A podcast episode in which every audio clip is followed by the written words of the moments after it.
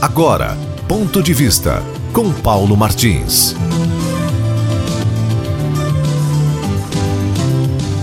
Olha, hoje eu vou atender a tantas e tantas manifestações que me chegam, perguntando por quais razões eu tenho tanta raiva do PT, para explicar que não tenho raiva nenhuma. Nenhuma dessa agremiação.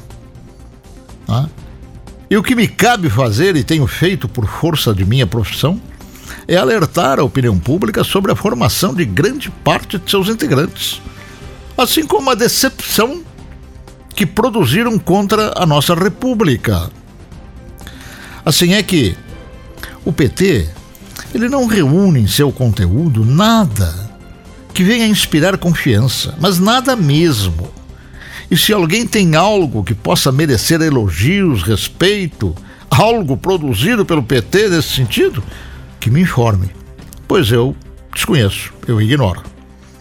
Eu vou mais além. E nesse indo mais além, coloco como exemplo o PT e o Sérgio Moro.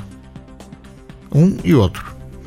Sérgio Moro, ex-ministro, que tanto respeito e admiração despertou no povo brasileiro Sérgio Moro conduziu a Lava Jato com equilíbrio, escrúpulos, com padrão de competência que mereceu aplausos de toda a população brasileira, pois desnudou uma quantidade considerável de corruptos, de criminosos, colocando na cadeia até mesmo a figura principal do PT, que foi o Lula, por hora protegido pela turba do STF, né?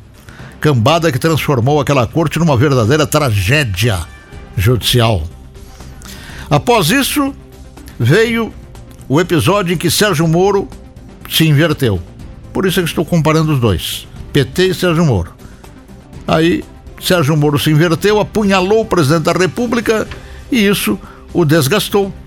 Isso revelou um outro lado dele que desconhecíamos. Mostrou, digamos, um lado falso de sua personalidade. Quase o mesmo ocorreu com o PT. Era o partido das criaturas sérias, propagava a busca do bem do povo, se faltando pela honestidade. E o Brasil? O Brasil acreditou e, além de acreditar, votou nele. E o que, que aconteceu? Transformou-se no maior antro de corrupção que o Brasil jamais poderia imaginar que acontecesse.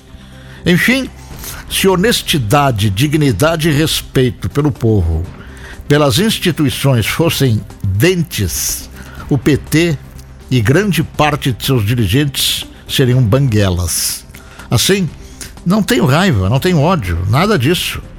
O que eu tenho, como o resto do Brasil deve estar tendo, é postura restritiva sobre o que e quem não merece um mínimo de respeito devido às suas ações.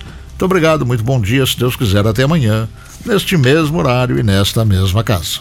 Ponto de vista com Paulo Martins.